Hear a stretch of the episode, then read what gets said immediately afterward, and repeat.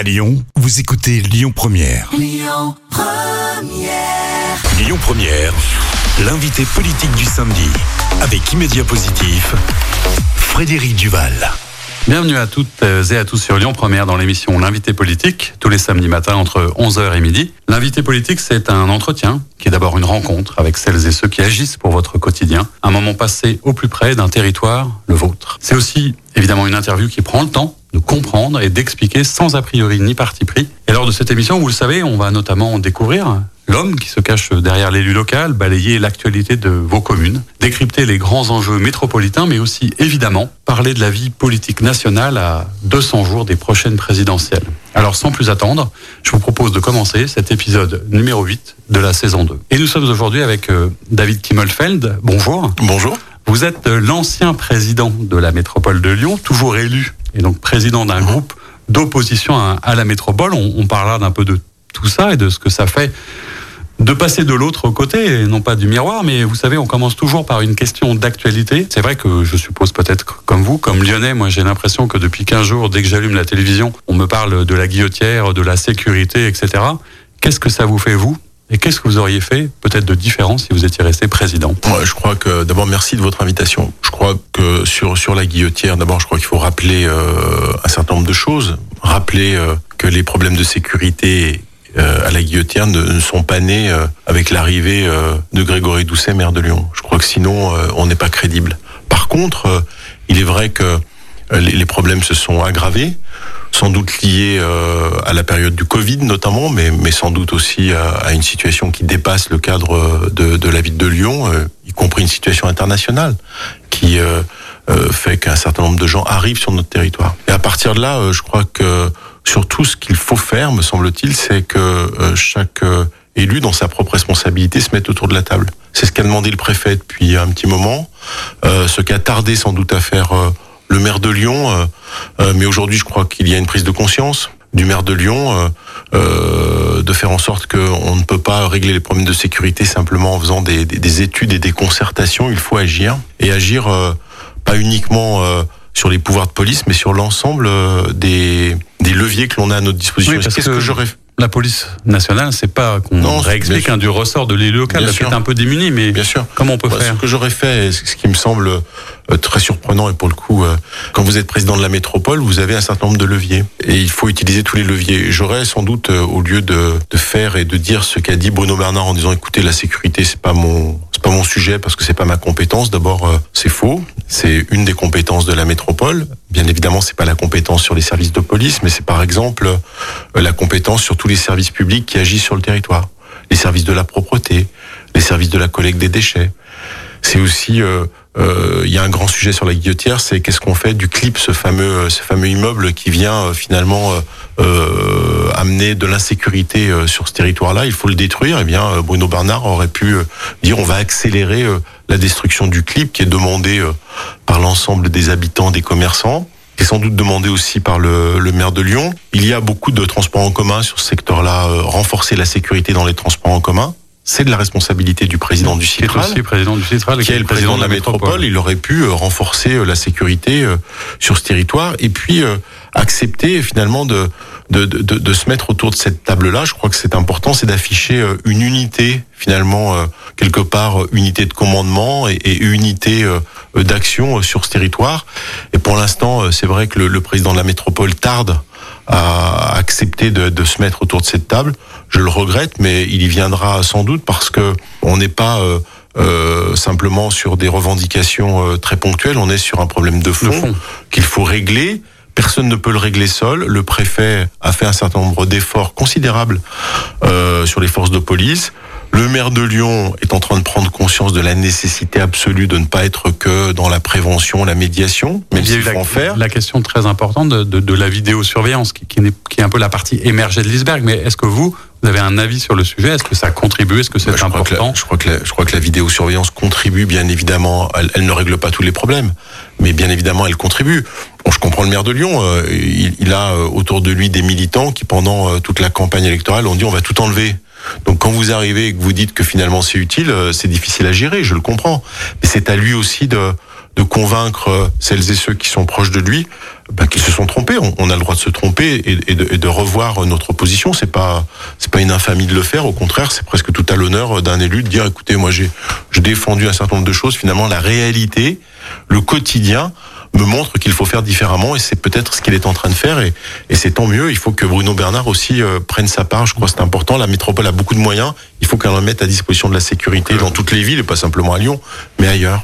Pour que Lyon retrouve un peu la, sa, sa, belle image, celle qu'elle avait, parce que ça contribue effectivement à abîmer ce pourquoi vous êtes beaucoup battu sur l'attractivité notamment ouais, puis du territoire avant, cette métropole. Avant même l'image euh, du territoire, c'est d'abord et avant tout euh, la, la, tranquillité et la sécurité de celles et ceux qui travaillent, qui qui, qui habitent dans, dans, le secteur.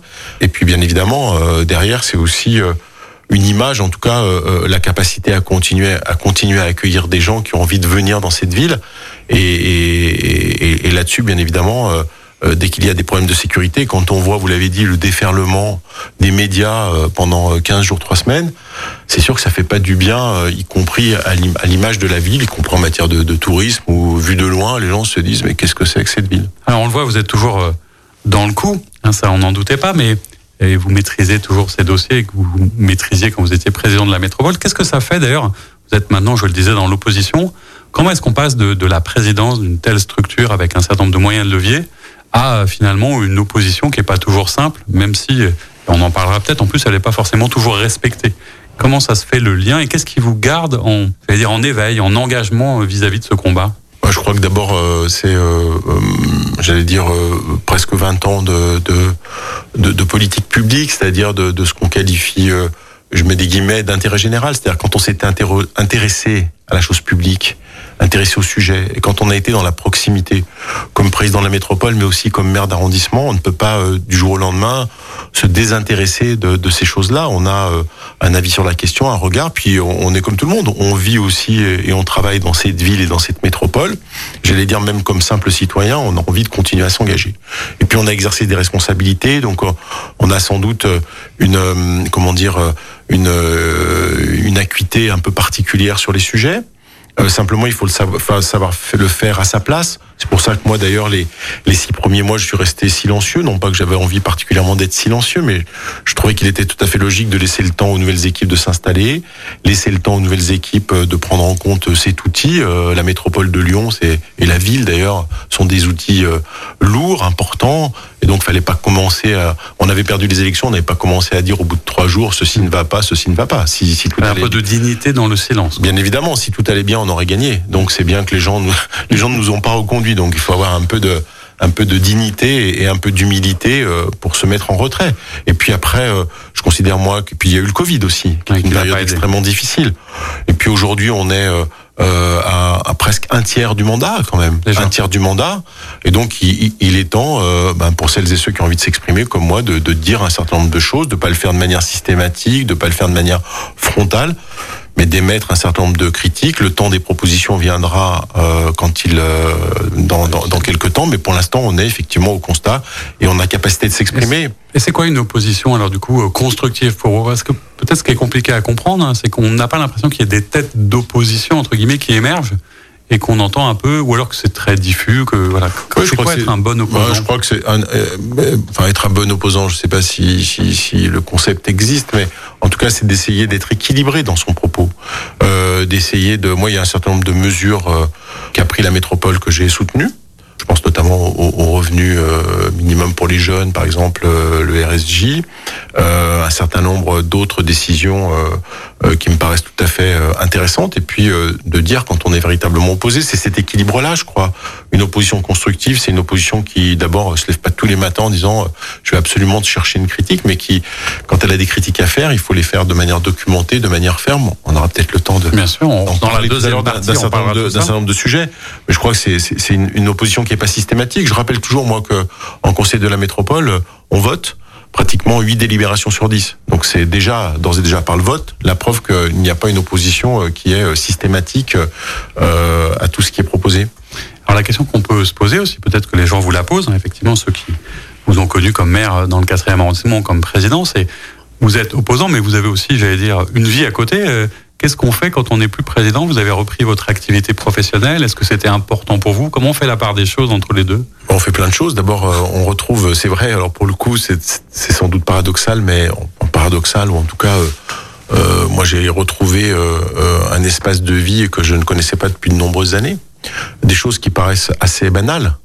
mais vous voyez depuis qu'on revit aussi une vie normale hors Covid, hein, bien évidemment, mais euh, ne serait-ce que se dire tiens euh, cet après-midi je vais aller au ciné et de regarder les horaires du ciné du euh, deux heures après, c'est quelque chose d'assez exceptionnel, est très agréable. Passer une heure dans une librairie, bien ma foi, il y avait le fort longtemps que ça ne m'était pas arrivé.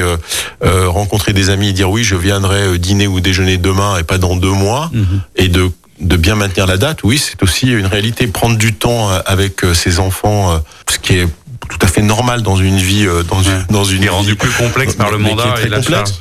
Voilà, donc il y, a beaucoup de choses extrêmement positives. Moi, vous savez, j'ai fait euh, très vite, euh, j'ai pris une feuille blanche, j'ai fait une colonne, j'ai mis les plus et les moins parce que je considérais qu'il fallait tous les jours se rappeler des, choses pour, pour, pour, pour, voir si les choses étaient équilibrées. Sinon, on se fait embarquer dans, dans quelque chose qui n'est pas très bon pour sa propre résilience. Et donc, on fait ça. On se remet. Euh, on, moi, j'ai une activité professionnelle aussi. J'avais j'avais une activité professionnelle avant, donc euh, j'ai été infirmier, j'ai été euh, commercial dans une entreprise de transport, j'ai créé une entreprise de transport que j'ai vendue.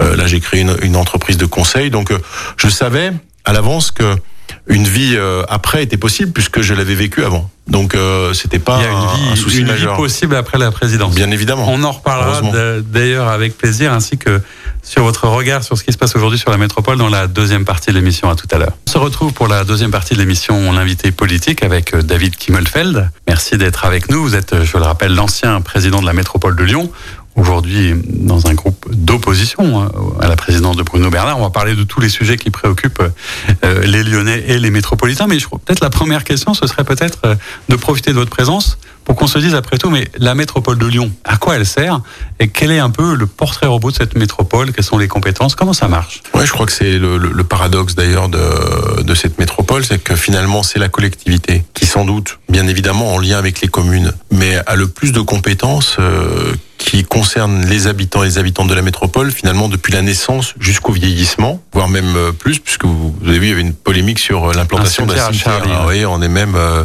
j'allais pas dire que la boucle est bouclée, mais en tout cas, on est sur toutes les étapes de la vie, puisque elle est, compé elle, est compétente en matière de petite enfance, elle est compétente en matière d'éducation avec les collèges, elle s'occupe de la protection maternelle infantile, elle s'occupe de la protection de l'enfance. On l'a vu à travers les mineurs non accompagnés, mais c'est pas simplement je mets des guillemets, les mineurs non accompagnés, c'est tout ce qui tourne autour des violences faites aux, enfants. On parle beaucoup de, des problématiques de harcèlement, de violences faites aux enfants. Une collectivité, j'en profite, qui est un peu particulière parce que et vous parliez de tout ce qui est protection de l'enfance et l'aide sociale. Elle a pris les compétences du département. C'est un ovni un peu. Oui, oui, elle hein. a pris les compétences, c'est la seule. Elle a pris les compétences du département, en plus des compétences qu'elle avait déjà, ce qui est très intéressant à mon sens. Elle a euh, bien évidemment euh, la politique euh, du, du, vieillissement, je, je l'ai dit, les, les, les, collèges, le handicap. Donc finalement euh, des tas de, de, de, de compétences qui euh, l'insertion et euh, une des ambitions de cette métropole c'est sans doute de pouvoir croiser les compétences. Je donne des exemples très concrets.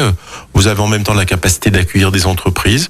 Et puis en même temps, vous avez la compétence sur l'insertion. Ben, l'insertion, c'est quand même avant tout le lien aux entreprises. Comment on crée des emplois, comment on accompagne des jeunes dans, dans l'emploi, dans le premier emploi. Et donc là, il y a des dynamiques à, à trouver qui avait déjà été lancé sous le précédent mandat. La politique du vieillissement, vous avez euh, la main finalement sur vous accompagner les associations qui font du soin à domicile. Puis en même temps, euh, vous avez la compétence sur euh, l'aménagement des voiries, eh bien la hauteur des trottoirs, la qualité des revêtements. Enfin, tout ça peut être extrêmement coordonné. Il y a plein. Vous, vous avez la compétence du logement. Auparavant, dans la métropole, quand on n'était pas métropole, quand on s'appelait le Grand Lyon, on construisait du logement social, mais finalement, on n'avait aucune compétence sur les problèmes des gens qui habitaient les logements sociaux. Aujourd'hui, on a toutes les compétences sur les gens qui habitent à l'intérieur. Donc, c'était extrêmement intéressant de pouvoir trouver ces dynamiques.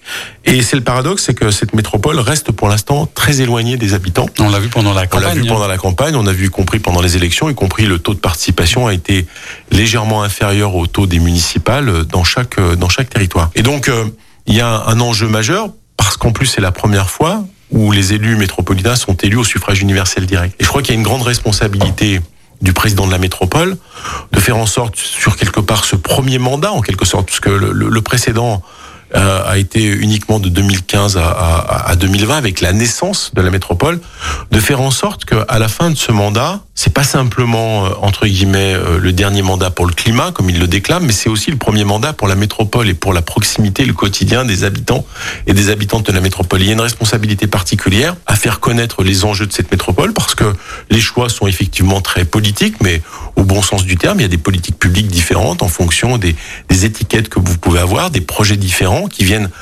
impacter directement le, le quotidien de, de, nos habitants. Si vous décidez de faire plus de collèges, si vous décidez de mettre plus de budget sur la protection de l'enfance, si vous euh, décidez euh, sur l'adoption, c'est un sujet par exemple de, de, la métropole, de faire plus, eh bien c'est important, ou de faire moins. Et donc euh, il est important pour que le président de la métropole puisse oui, faire connaître et faire connaître. Voilà. Mais je, je, regrette, je, je, finis juste, je, je, regrette que pour l'instant, malheureusement, elle est seulement connue parce qu'il y a un conflit voilà. entre les maires et le président de la métropole. Est-ce qu'il n'y a pas un problème, dire, de naissance? Puisque quelque part, euh, alors ça a été un, un, des débats au moment des, des élections, est-ce que tous les maires étaient suffisamment bien représentés? Est-ce que la gouvernance fonctionne bien ou est-ce que c'est juste une bataille politicienne ce qui se passe bah, Je crois qu'il y, y, y, a un mélange de tout. Il y a, il y a une... Il y a une comment dire, il y a une réclamation fondée de la part des maires, puisque certains maires ne siègent pas par le phénomène du suffrage universel direct et par euh, la, la, la, loi qui fait que effectivement certains maires ne siègent pas et des opposants aux maires siègent, ce qui peut poser un certain nombre de difficultés. Et donc euh, on avait déjà anticipé cette, euh, cette affaire-là, puisque j'avais demandé, moi, à l'époque, à Marc Grivel, qui est l'ancien maire de Saint-Cyr, de travailler euh, sur un rapport qui s'appelle le rapport Grivel. Il y a 21 propositions qui étaient censées, dans le cadre de la loi, faire en sorte qu'on essaye d'amortir les effets négatifs.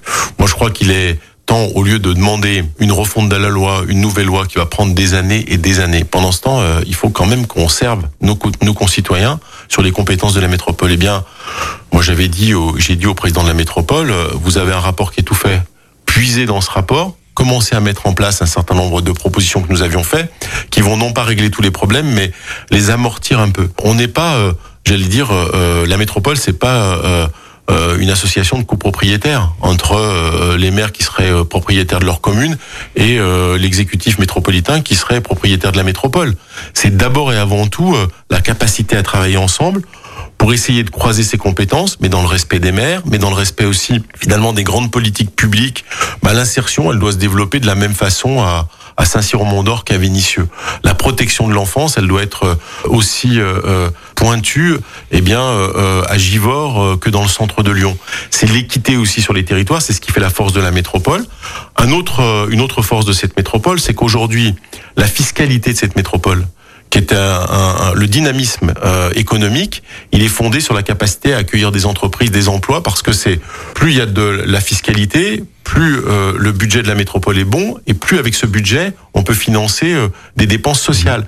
C'est la différence avec les départements. Les départements, ils n'ont pas une fiscalité qui est indexée sur le dynamisme économique. C'est-à-dire qu'il y ait 10 entreprises qui s'installent ou qu'il n'y en ait qu'une, ça ne change pas le budget du département, encore moins les recettes. À partir de là, vous avez des départements qui ont du mal à financer leurs dépenses sociales, alors que la métropole a les moyens de faire euh, de belles politiques sociales, puisqu'elle a ce dynamisme si tant est qu'on continue à attirer des entreprises. Un vrai budget, une attractivité, mais est-ce que c'est pas aussi, et puis on, on passera après sur les, les compétences et des, des, sujets concrets autour des mobilités, mais quelque part, euh, la taille de la métropole a souvent été euh, mise en avant comme quelque chose peut-être de trop gros, de trop éloigné. On voit aujourd'hui ce mouvement vers peut-être euh, les villes moyennes, vers ce genre de choses. Est-ce que ça, c'est un débat aujourd'hui? Est-ce qu'à Lyon, ça veut dire quelque chose ou c'est pour vous quelque chose qui est anecdotique? Il y a deux choses. Il y a, il y a, il y a d'une part, euh, bien sûr, euh, c'est pas tant la taille, c'est l'éloignement des décisions. Il faut impérativement que le président de la métropole retrouve le dialogue, renoue le dialogue avec euh, avec les maires. Il faut que les maires aussi acceptent que on ne peut pas municipaliser toutes les actions métropolitaines, on ne peut pas métropoliser toutes les actions communales. Quoi. Mmh. Il faut une forme de consensus et d'équilibre. Il faut être raisonnable. Raisonnable pourquoi? Au bénéfice des habitants et des habitantes de, de la métropole, on peut pas bloquer cette métropole. Ensuite, la l'attirance la, pour les villes moyennes, c'est autre chose. C'est pas lié à la gouvernance de la métropole. C'est clairement, et on l'a vu pendant le Covid, des gens qui aspirent euh, sans doute à des villes plus apaisées, euh, à des villes, euh, on va dire, avec de, la courte distance, mhm. qui n'ont pas envie de passer beaucoup de temps dans les transports en commun ou dans leur voiture et qui ont envie de la nature à proximité. Et c'est clair que aujourd'hui on sent un mouvement et on le voit bien, moi, pour discuter avec des maires qui sont hors de cette métropole, qu'aujourd'hui ils voient arriver des nouvelles populations, ce qui n'est pas d'ailleurs sans générer un certain nombre de difficultés, parce que nouvelle population, c'est aussi nouveaux besoins, nouvelles demandes qu'il va falloir honorer.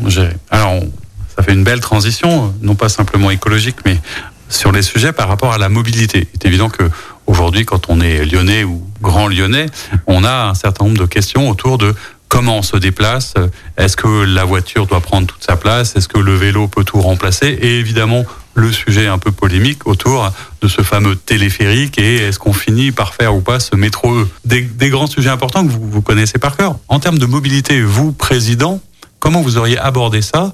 Est-ce qu'on faisait le métro? Est-ce qu'on faisait autant de pistes cyclables? Est-ce qu'on euh, enlevait la voiture un peu du sens je, crois que, je crois que d'abord les choses avaient déjà été engagées. On n'a pas attendu euh, que euh, il y a un exécutif écologiste pour euh, se soucier des mobilités et notamment de la place euh, de la voiture au cœur de la métropole ou d'une meilleure place pour d'autres modes de déplacement, que ce soit la marche à pied, puisque ils en parlent beaucoup, ou des déplacements en deux roues et en particulier en vélo. Je rappelle que les, pistes cyclables euh, qui se sont développées pendant la première année, en fait, c'est les études que nous avions fait que nous avions déjà commencé à déployer, y compris pendant la période du, du confinement ce qu'on a appelé euh, euh, l'urbanisme transitoire ou euh, enfin ce, genre de ce genre de pistes cyclables. Donc on n'a pas attendu, il y avait pas, on a déployé les choses. Je rappelle que Vélove, c'est Gérard Collomb hein, qui fait venir Vélove, donc on n'a pas attendu. et puis je constate aujourd'hui qu'en réalité, il y a sans doute une volonté de multiplier les pistes cyclables de manière plus rapide, mais dans une moindre concertation. Euh, je pense qu'il y a des pistes cyclables qui sont extrêmement utiles et d'autres qui le sont moins, qui sont du domaine du symbole, mais là on n'est plus pour faire du symbole, donc il faut que les, les écologistes acceptent de discuter d'un certain nombre d'implantations comme nous l'avions fait. Moi on m'avait présenté des pistes cyclables que nous n'avons pas fait parce que je considérais qu'elles n'étaient pas adaptées. Euh, c'est pas une bataille contre la voiture, c'est un équilibrage, une offre supplémentaire, une offre différente qui amènera les gens à un moment donné à choisir. Mais pour ça il faut qu'ils aient une alternative. Sur les transports en commun, euh, rien de nouveau. Euh, développement du tramway, mais euh, tout ça avait été présenté, y compris par l'ancienne présidente du Citral, Fouzia Bouzarda, quelques semaines avant le second tour des municipales. Dans une, dans, à la une du Progrès, elle avait montré ce qui était finalement dans les cartons. Il n'y avait pas le téléphérique du coup. Hein. Sans le téléphérique. mais en tout cas, tout ça était là. Donc il n'y a rien de nouveau en matière de, de, de, de, nouvelles lignes de transport. Les tramways vont être développés.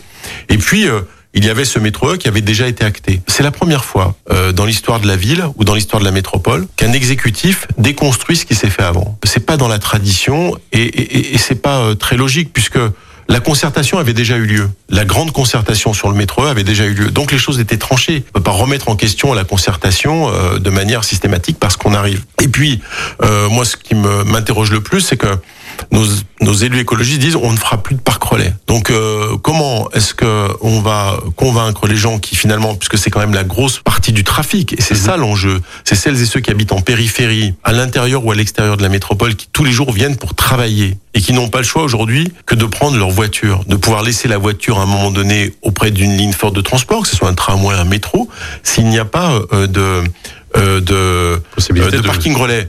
Il ne va pas y avoir euh, euh, des arrêts de tramway euh, devant toutes les portes cochères. Il ne va pas y avoir des bouches de métro à la sortie de chaque maison individuelle en périphérie de la métropole. Il faudra bien qu'à un moment donné, les gens se déplacent avec leur voiture pour la poser quelque part.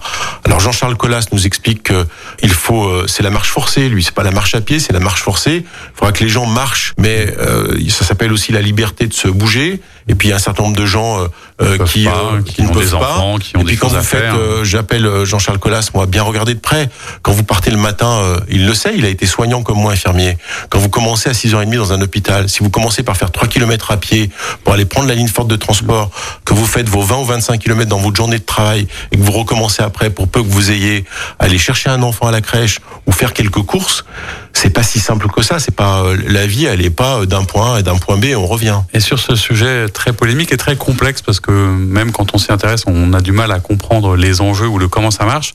Ce fameux téléphérique Est-ce que dans l'absolu, vous qui connaissez bien le dossier, vous pensez que c'est quelque chose de pertinent, qui peut remplacer, qui est utile, ou est-ce que franchement c'est un gadget qui remplacera de toute façon jamais le métro? Je crois que d'abord ça ne remplacera euh, bien évidemment jamais le métro. Ça c'est la première chose. La deuxième chose, c'est, euh, je crois que d'ailleurs euh, Bruno Bernard l'a déjà exprimé, Jean-Charles Collas aussi l'a exprimé. Il y a une très très forte opposition des riverains. Ça s'appelle aussi le résultat la concertation va être lancée, mais on voit d'ores et déjà une très très forte contestation. et quand on fait le, le rapport entre les bénéfices. Si vous aviez une forte contestation et que vous ameniez euh, euh, un moyen de transport extraordinaire, euh, eh bien ma foi, vous pourriez prétexter à, la performance du transport pour contrer, j'allais dire, les préoccupations des riverains. Mais là, on a des préoccupations des riverains et en même temps, on a quelque chose qui est pas très performant. Qui plus est, j'en reviens au, parking relais. Euh, en nous expliquant qu'il y aura même pas de parking relais au pied du au pied du téléphérique. Donc, euh, euh je, je vois pas l'intérêt. Moi, je pense que ce, téléphérique ne verra pas le jour.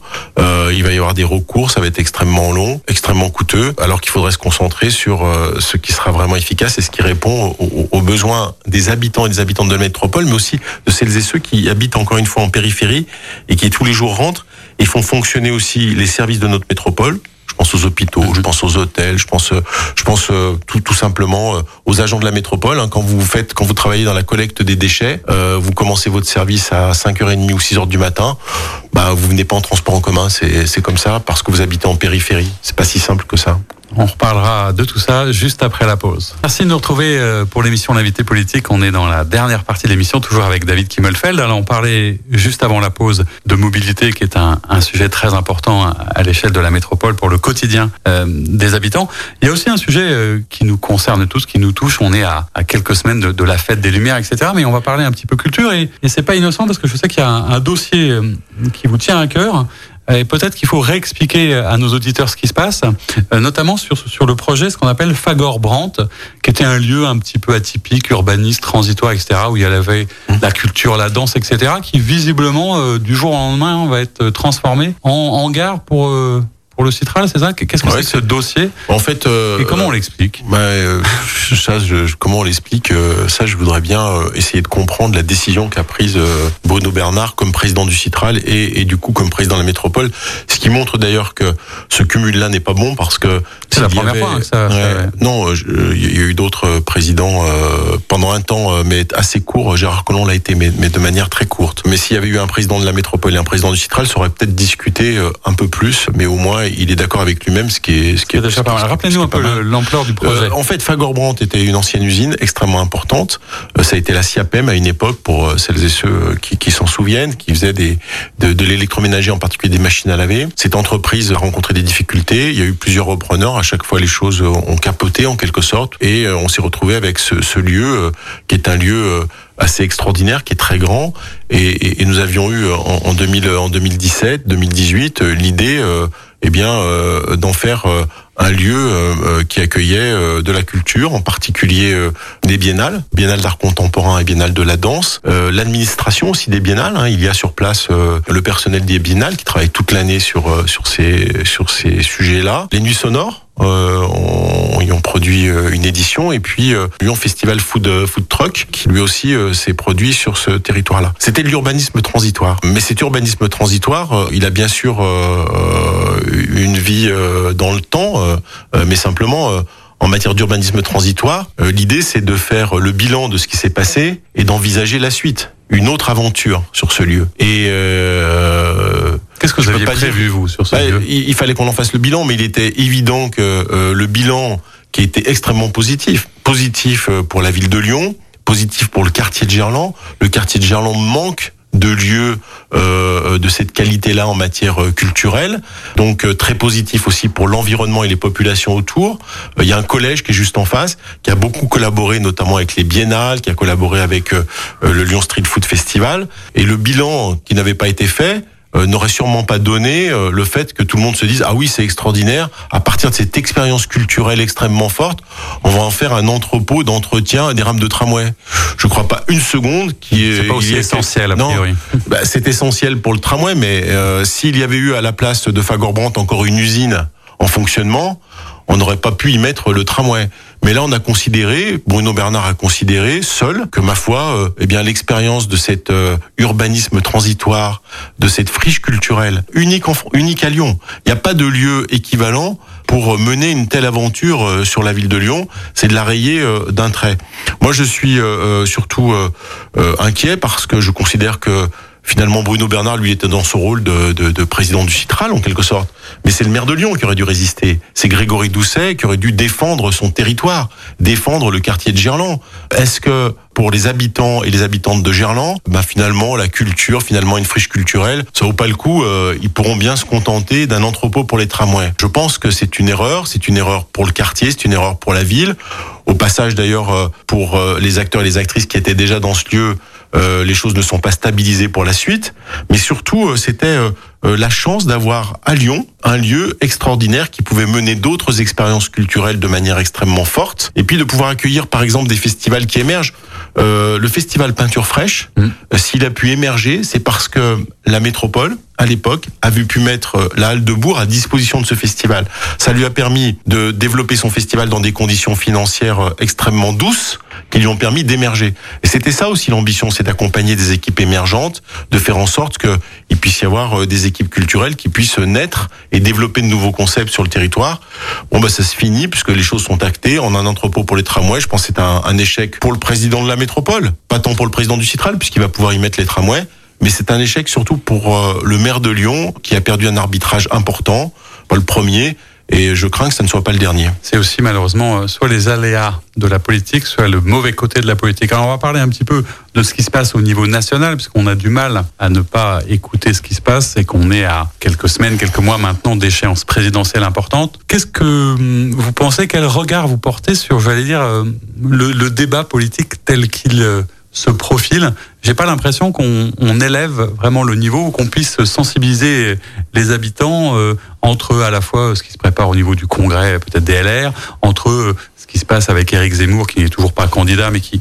Quel regard vous portez, vous, l'homme politique qui venait euh, de la gauche, hein, puis on parlera mmh. après de, de ce qui reste de votre engagement à gauche, de, de, vos choix. Mais quel regard vous portez, vous d'abord, comme homme politique, sur, sur ce débat et, et la nature qu'il a Moi, je suis, je suis, particulièrement inquiet. Je trouve que euh, on entraîne les gens euh, sur la voie du populisme. On disait, il y a une époque, on disait, il y a une droitisation euh, de la vie politique française ou de l'opinion euh, publique. Moi, je pense qu'on a dépassé le cadre de la droitisation. On est dans l'extrême droitisation euh, euh, de la parole publique, et, on le voit bien aujourd'hui. J'ai regardé, alors certes, on voudrait pas, pas dans l'intégralité les débats des candidats républicains à la candidature.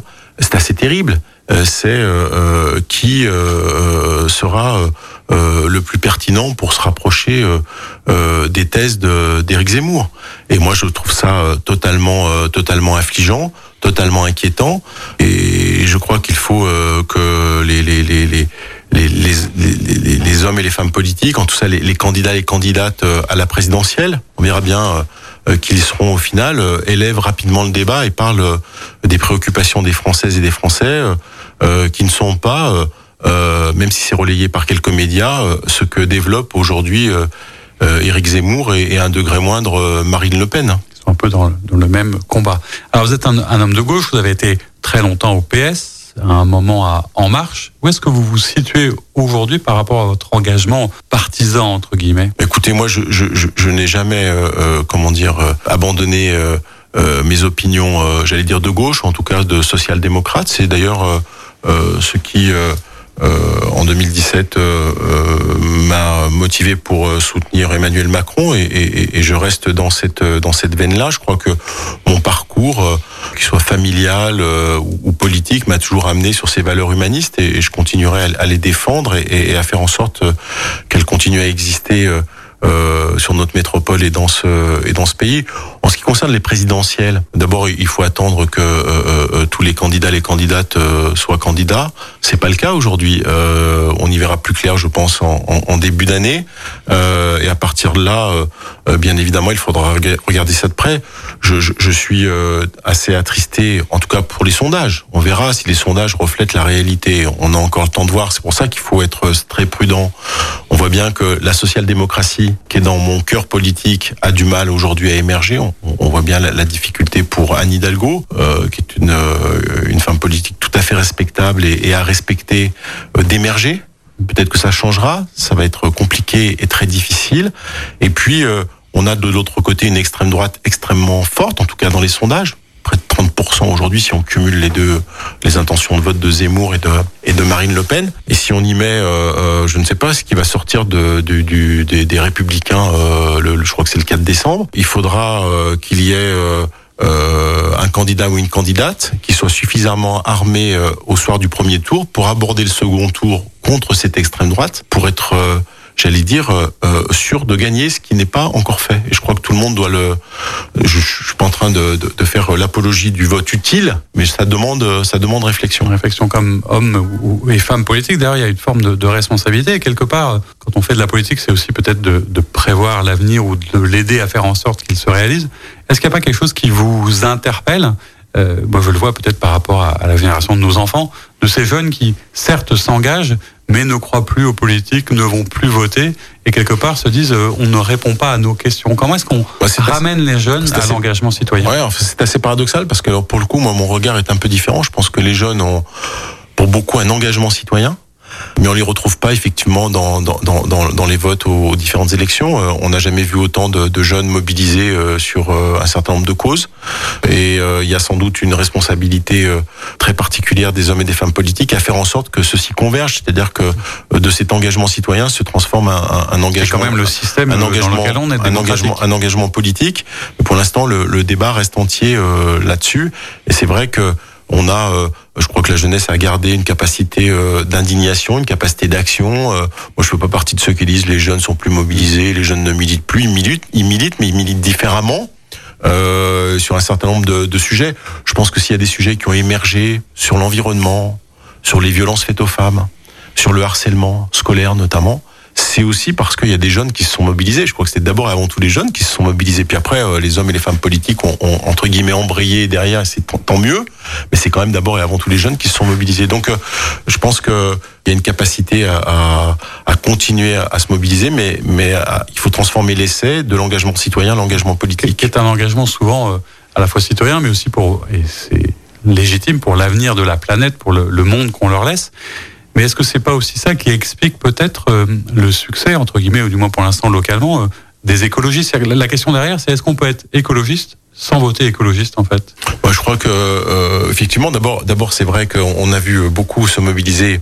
Et on le voit d'ailleurs dans l'exécutif aujourd'hui, notamment du président de la métropole, des responsables associatifs qui aujourd'hui sont vice-présidents, mais qui ont une vision du coup euh, très parcellaire euh, des sujets. Quand vous avez été président de la ville à vélo, ben effectivement vous devenez euh, vice-président en charge des mobilités. Vous avez tendance plutôt à, continuer à, à, réagir comme président de la ville à vélo.